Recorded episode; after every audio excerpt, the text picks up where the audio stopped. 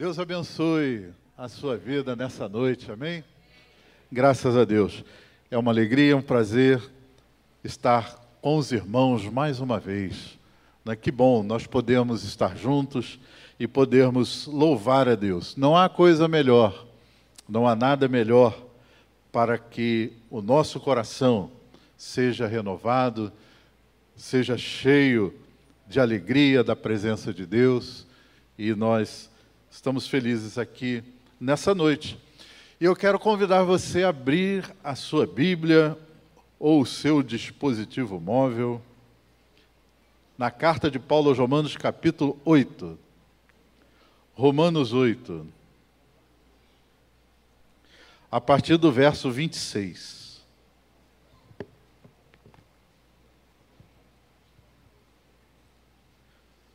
Romanos 8, 26 é um texto muito conhecido e muito, muito marcante, muito edificante. Aliás, a carta aos Romanos eu recomendo que você tome um tempo né, para ler toda essa carta. É uma carta que fala profundamente. Paulo, inspirado pelo Espírito Santo, ele faz quase que de uma forma magistral um resumo da mensagem do Evangelho, do poder de Deus para transformar quem nós éramos, o que Deus fez e o que nós somos agora. É fantástico. Eu recomendo a você. Tire um tempo para ler, refletindo sobre a carta aos Romanos. Amém?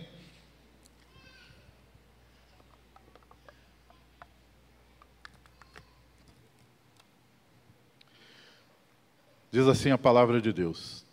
Também o Espírito semelhante nos, semelhantemente nos assiste em nossa fraqueza, porque não sabemos orar como convém. Mas o mesmo Espírito intercede por nós sobremaneira, com gemidos inexprimíveis. Aquele que sonda os corações sabe qual é a mente do Espírito, porque, segundo a vontade de Deus, é que ele intercede pelos santos. Sabemos que todas as coisas cooperam para o bem daqueles que amam a Deus, daqueles que são chamados segundo o seu propósito.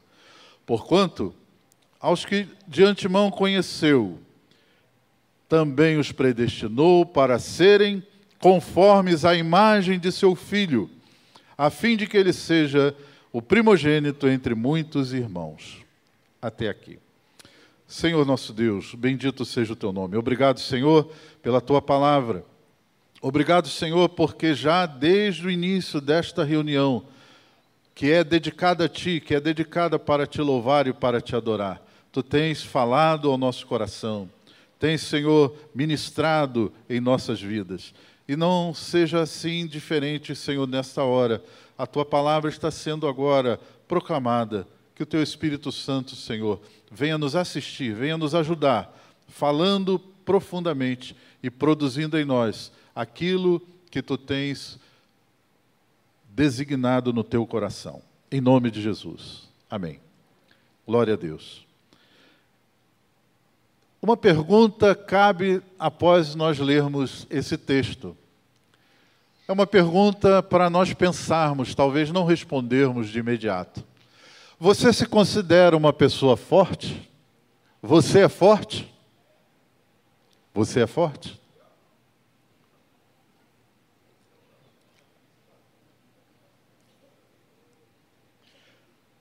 Por que dessa pergunta?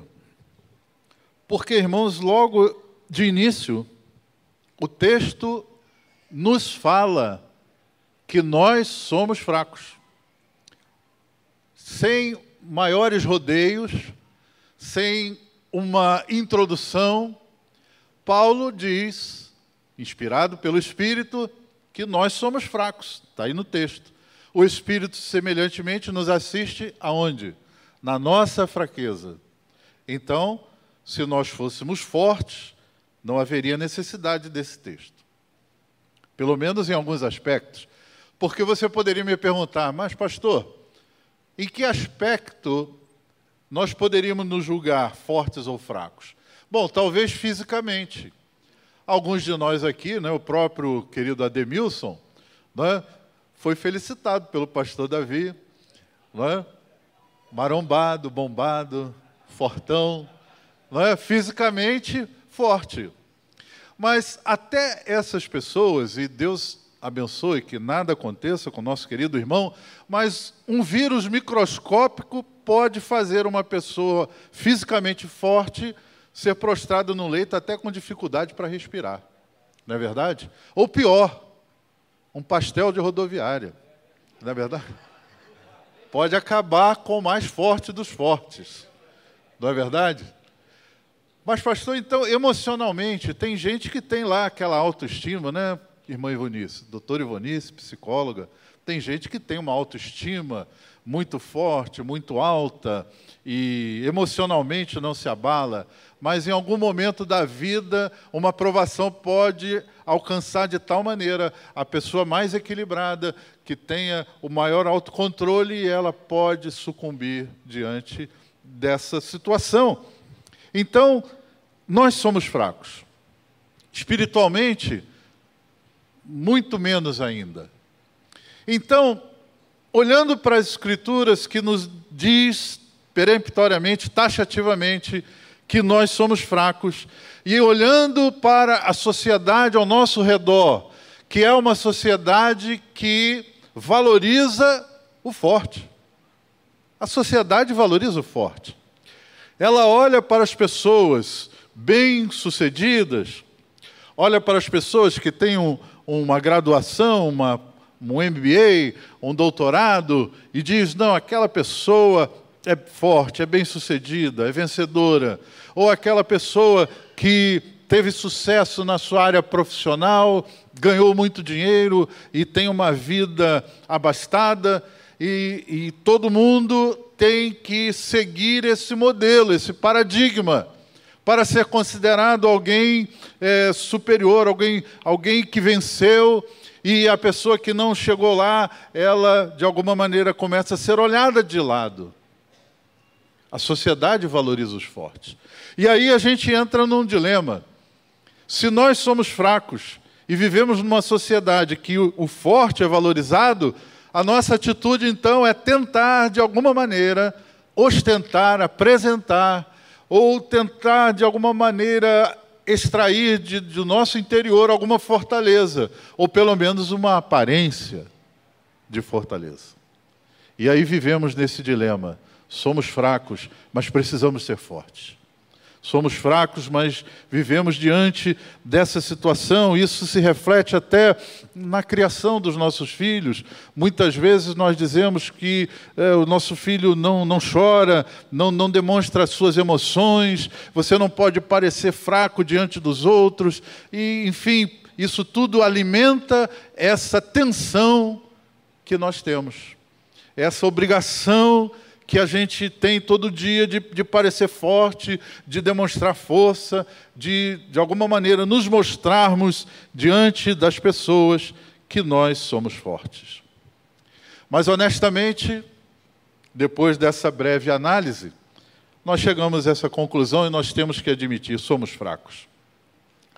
Mas eu não quero, irmãos, nesse, nessa explanação, nessa reflexão, é, colocar apenas isso, que nós somos fracos e ponto final.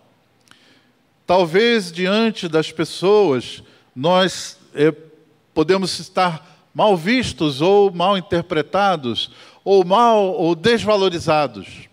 Pode ser diante das pessoas. Mas o texto aqui me mostra algo diferente. Talvez diante do mundo nós pareçamos fracos ou a nossa fraqueza ela é descoberta. E aí nós somos colocados um tanto quanto de lado, somos reprovados.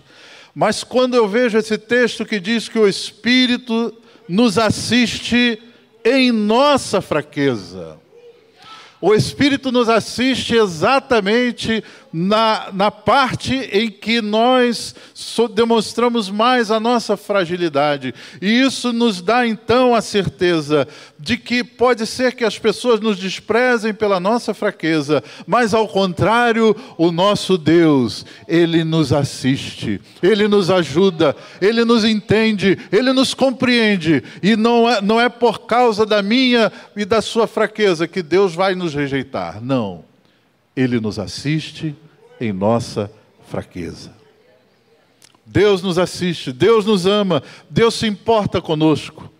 E o que me encanta nesse texto é que a Escritura então vai revelar aqui um Deus forte, um Deus santo, um Deus todo-poderoso, mas que apesar disso não despreza a nossa fraqueza. Um Deus que nos compreende, um Deus que nos ama e que Ele está continuamente disposto a nos ajudar. Eu não sei como você entrou aqui nessa noite, não sei como você está aí no seu íntimo, no seu coração. Talvez entrou aqui até arrastado, nas suas últimas forças, na reserva das suas forças, talvez pensando até em desistir da caminhada, porque a sua fraqueza te envolveu tanto, a sua dificuldade pessoal é, está sendo é, tão marcante, tão acentuada na sua vida, e você está no seu limite, no limite da sua fraqueza. Mas eu quero dizer para você nessa noite: o Deus forte ajuda os fracos. O Deus forte, o Deus todo-poderoso, Ele não, não te despreza, Ele não, não te reprova por causa da sua fraqueza, mas pelo contrário, Ele está com as suas mãos estendidas, com o seu braço forte, pronto para levantar você, para tirar você dessa, dessa situação de desânimo, de fraqueza, quando as suas forças já acabaram. O Senhor, nessa noite, Ele envia para você uma porção de restauração de vida, restauração de força. Você que nos assiste pela internet, pelo YouTube, ou nesse momento ao vivo, ou em algum momento você pode estar assistindo esse vídeo, saiba que Deus também pode visitar você onde você está e renovar suas forças. Você que está pensando que não tem mais jeito, você que pode estar pensando que, que tudo acabou, que não há mais recurso para você, Deus pode enviar para a sua vida, para o seu coração, um renovo, uma força, um ânimo novo para você se levantar e continuar a sua jornada e a sua caminhada. Aleluia. Esse texto, irmãos, ele nos mostra pelo menos quatro aspectos do grande amor de Deus por nós. O Deus forte que ajuda os fracos. E como é que ele nos ajuda? Como é que Deus vai nos assistir na nossa fraqueza? Em primeiro lugar, eu entendo aqui que Deus, ele é solidário a nós. Solidário. Porque diz que o Espírito nos assiste em nossa fraqueza. E solidariedade é exatamente isso. Quando nós vemos alguém numa grande dificuldade, quando nós vemos alguém sofrendo, quando nós vemos alguém precisando desesperadamente de um apoio, nós então temos solidariedade. Algumas pessoas demonstram solidariedade, que é um sentimento de identificação. Nós podemos nos identificar com o sofrimento dos outros é o, o ato de ajudar, de acompanhar, de defender aquele que é desamparado. Por exemplo, Mateus, no seu Evangelho, capítulo 12, verso 20, ele descreve Jesus também como alguém altamente, como um exemplo maior de solidariedade, quando ele diz que Jesus não esmagará a cana quebrada, nem apagará a chama que já está fraca. Isso é solidariedade de ver alguém no, no, no, extremo estado de fraqueza, de debilidade, de sofrimento, e aí, ao invés de desprezar aquela pessoa, de descartar ou ignorar aquele drama, a pessoa vai lá, a pessoa estende a mão, ela é solidária, ela se identifica com a, o sofrimento, com a debilidade. Algumas pessoas, por estranho que pareça, diante de um sofrimento alheio, tendem a ignorar, ou tendem até a, acabar de uma vez com aquela pessoa que está tão fraca, que está tão debilitada, ao invés de dar uma palavra de ânimo, dá uma palavra de destruição, ou toma uma atitude de total desprezo. Por exemplo, na parábola do bom samaritano que Jesus contou, lembram? Passa o sacerdote, alguém que deveria demonstrar solidariedade, é o sacerdote. É alguém que encarna ali aquela missão religiosa, a missão de Deus, e olha para aquele homem e passa de largo, talvez pensando: é, pode ser um bandido. Certamente é um bandido ali, né? tentou assaltar alguém e se deu mal. Então, deixa ele para lá. É justiça de Deus. E vai embora. E o homem está lá sofrendo. E passa o levita, igualmente também deveria ser solidário. Mas aquele homem também despreza aquela pessoa que está quase morta, talvez pensando, pode ser uma armadilha, ele está fingindo, se eu chegar perto ele pode me roubar, pode querer me roubar, e vai embora. Ou então, ele é mais pragmático, ó, oh, qual é o seu nome aí? Vou botar o seu nome no, no caderno de oração da igreja, tá bom? Tchau. E vai embora. Então não demonstra solidariedade. Mas a Bíblia diz que o Espírito Santo nos assiste. Ele se interessa. Deus está interessado, meu irmão, minha irmã.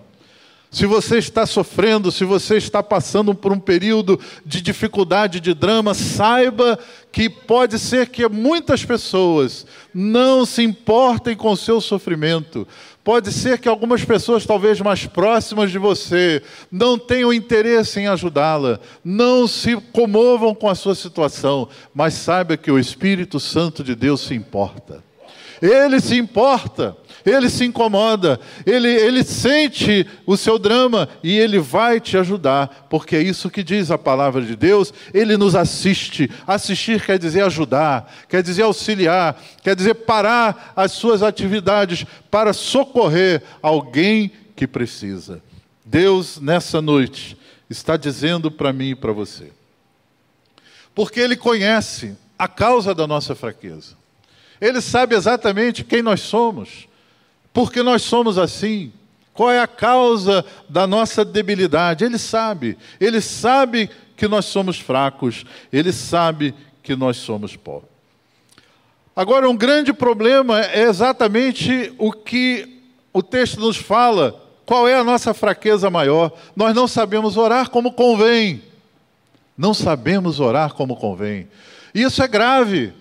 Isso é muito sério, porque a oração, irmãos, é, é o meio mais poderoso de nós estarmos na presença de Deus, de nós buscarmos a, a, a graça de Deus, buscarmos solução de Deus através da oração. Sem oração, nós não temos vida espiritual. Então, olha o drama. A gente precisa orar, como Jesus chamou os discípulos lá no Getsemane e disse para ele: ó, orai, orai para que não entreis em tentação. Se vocês não orarem, pode vir algo muito pior na sua vida, pode vir algo para destruir a sua vida. Orai para que não entreis em tentação. Mas nós não sabemos orar como convém, e olha o drama. Não sabemos orar como convém.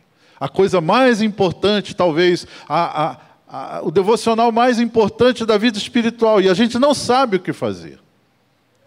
A gravidade da nossa situação. Mas é aí que o Espírito Santo vem e nos assiste, porque ele vai consertar as nossas orações. A nossa oração muitas vezes torta, que a gente nem consegue expressar para Deus exatamente aquilo que sentimos e aquilo que desejamos na nossa oração. E às vezes até pedimos coisas que nem sabemos que vai funcionar ou não sabemos que vai ser bênção para nós e a gente pede assim mesmo, mas o Espírito Santo ele vem consertar. Ele vem trazer a nossa oração de uma maneira eficaz diante do Senhor. O Espírito Santo nos assiste em nossa fraqueza, em nossa debilidade. Segundo lugar, eu vejo aqui também a compaixão de Deus nesse nosso estado. Nós somos fracos, Deus se importa, Deus é solidário, mas a, além da solidariedade, Deus também se compadece de nós. Deus olha para nós, às vezes ajoelhados no nosso quarto, em dramas, em lágrimas, em sofrimento, e a gente no desespero não sabe nem por onde começar a orar, não sabe nem o que falar. E aí Deus também se compadece de nós. Mas, pastor, qual é a diferença? O senhor falou em solidariedade. Compaixão não é a mesma coisa? Não. Compaixão vai além. A solidariedade vai no limite da compreensão, mas a compaixão, ela vai ao limite do coração. Compaixão é quando a pessoa, ou quando alguém se comove com o sofrimento alheio a ponto de sentir a mesma dor. Sente a mesma dor. É afligida no seu coração de tal forma como se fosse ela mesma que estivesse sofrendo. Porque o texto diz que o Espírito Santo ele nos ajuda, ele nos assiste, ele vem consertar as nossas orações, mas de uma maneira especial. Ele vem sobremaneira, de uma forma superior, de uma forma intensa, e diz que ele intercede com gemidos inexprimíveis. Interceder com gemidos inexprimíveis nos traz a ideia de que ele está sofrendo junto conosco. Ele está sofrendo junto com, com você, meu irmão. Está sofrendo junto com você, minha irmã. Ele sente exatamente a mesma dor o mesmo drama, a mesma aflição, ele sente, ele se compadece. Há um envolvimento profundo de alma e de coração. Ele intercede por nós sobremaneira. Que grande e maravilhosa é a graça de Deus. O Espírito Santo intercede por nós.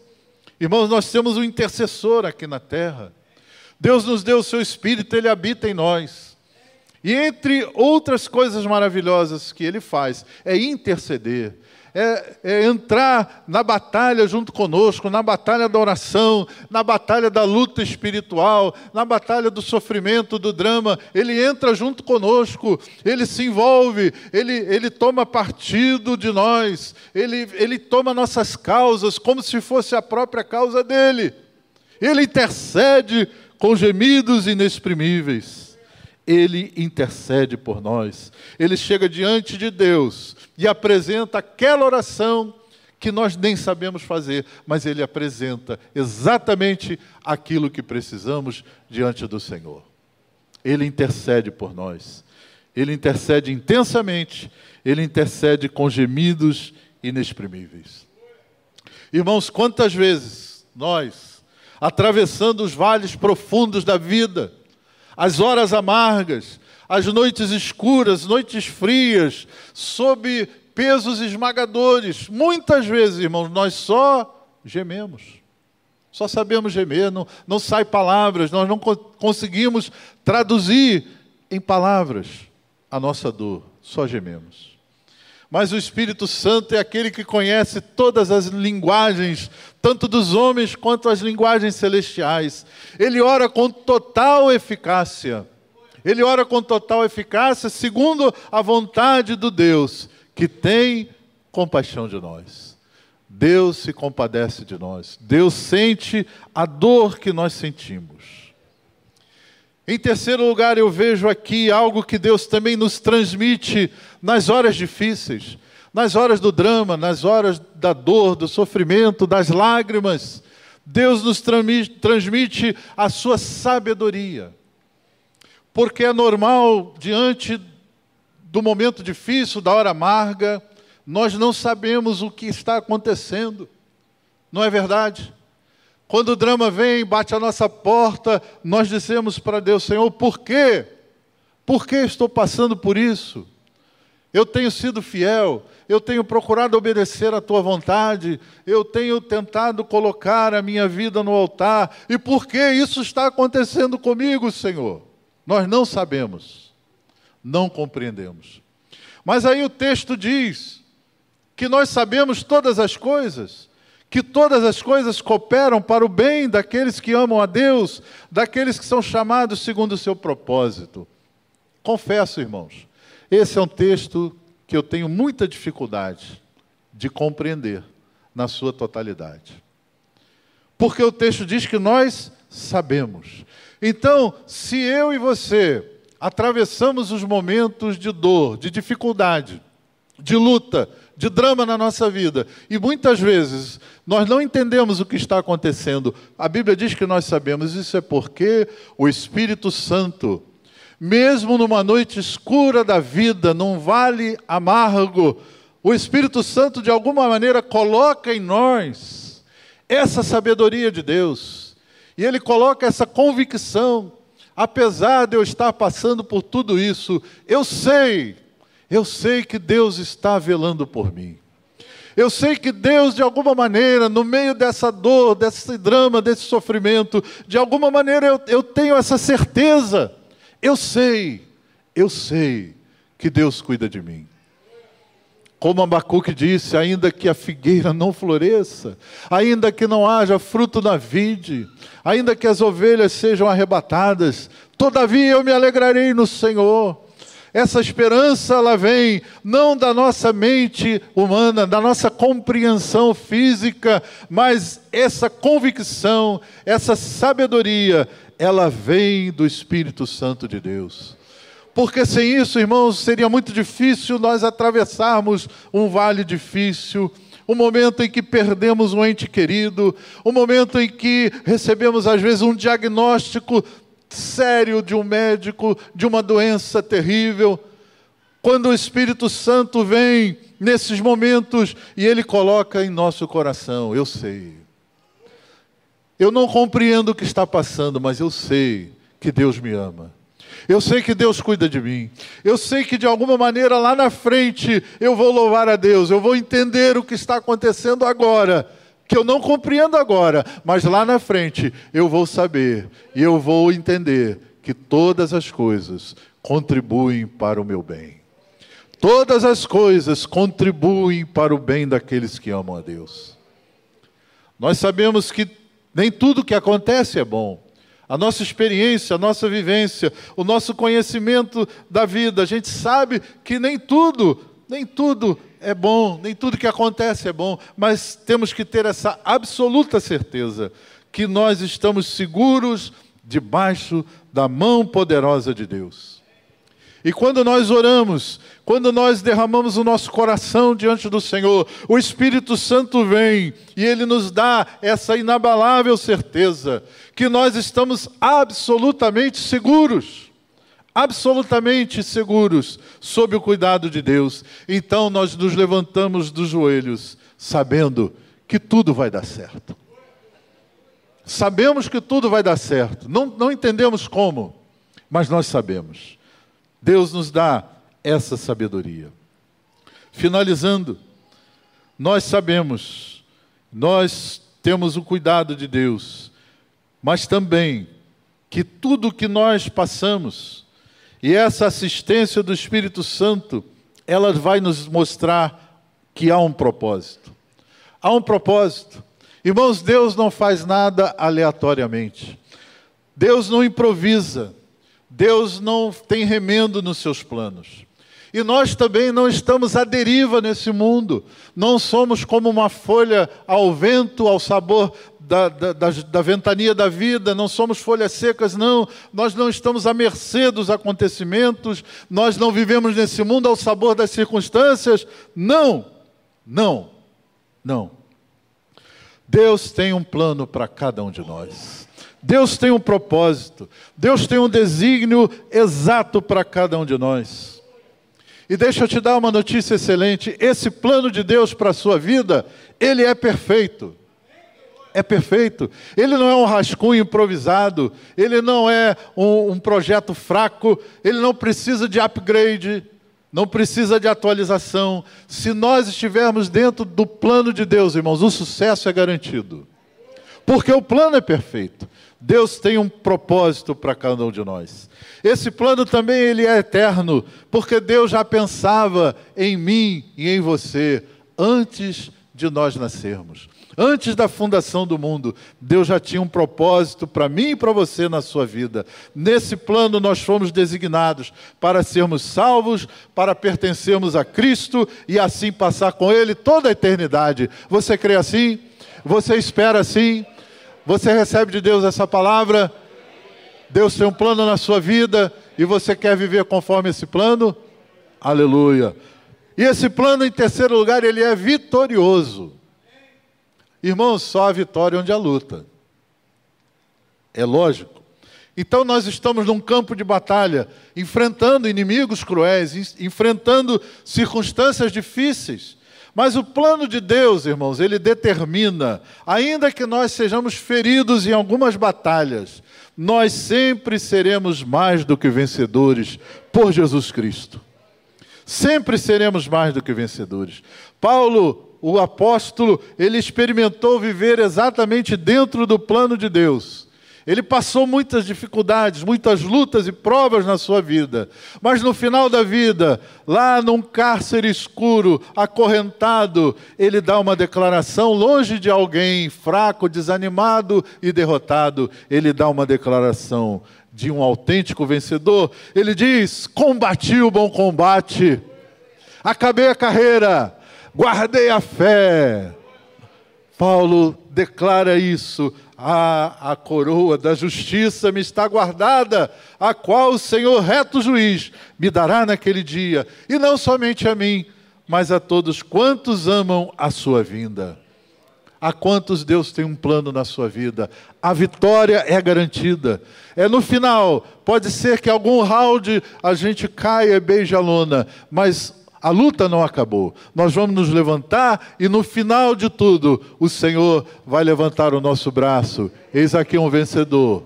Eis aqui alguém que perseverou até o fim. Vinde benditos de meu Pai, possuí por herança o reino que vos está preparado desde a fundação do mundo. Aleluia! Nessa noite, o Espírito Santo nos fala, há uma providência divina, há uma providência soberana, sábia, cuidando de nós. Nós não estamos ao sabor do acaso. Esse é o propósito de Deus, que nós pareçamos com o seu filho. Isso é o que diz o texto. Para serem conformes à imagem do seu filho. Esse é o plano de Deus, esse é o propósito final de Deus. E a pergunta é: será que eu e você estamos nos parecendo com Cristo? Parecemos com Jesus? Parecemos com o Filho de Deus? Nós estamos alinhados com esse propósito de Deus? Se Jesus de verdade está sendo formado em nós. Oh, meus irmãos, nós devemos sim ter alvos, ter sonhos, uma família feliz, sucesso profissional boa saúde, conquistar bens, isso tudo é, é legítimo, é muito bom, nós temos que ter alvos sim, é saudável. Mas acima de todas essas coisas, eu e você devemos estar alinhados nesse sublime propósito de Deus, de vivermos de tal forma, de tal maneira, em todas as áreas da nossa vida, a nos parecermos com Jesus. Esse é o propósito. Somos fracos, não sabemos orar. Mas o Senhor já providenciou a solução para o nosso dilema. Ele enviou o seu Espírito, ele intercede por nós. Ele é solidário, ele, ele entende a nossa fraqueza e a nossa dificuldade. E não somente entende, mas ele também ele sente a nossa dor. Ele sabe que nós temos um, uma limitação de entendimento, mas Ele nos ilumina, Ele nos traz sabedoria, Ele nos traz certeza, Ele nos traz ao nosso coração uma certeza inabalável. Somos fracos, sim, irmãos, mas Deus conta conosco. Ele conta conosco. Ele não nos despreza, Ele não nos descarta, Ele conta conosco. Deus tem um plano eterno para nós. Não caminhamos à deriva nessa vida não estamos a sabor das circunstâncias, mas Ele quer formar em nós a imagem gloriosa do Senhor Jesus. Amém?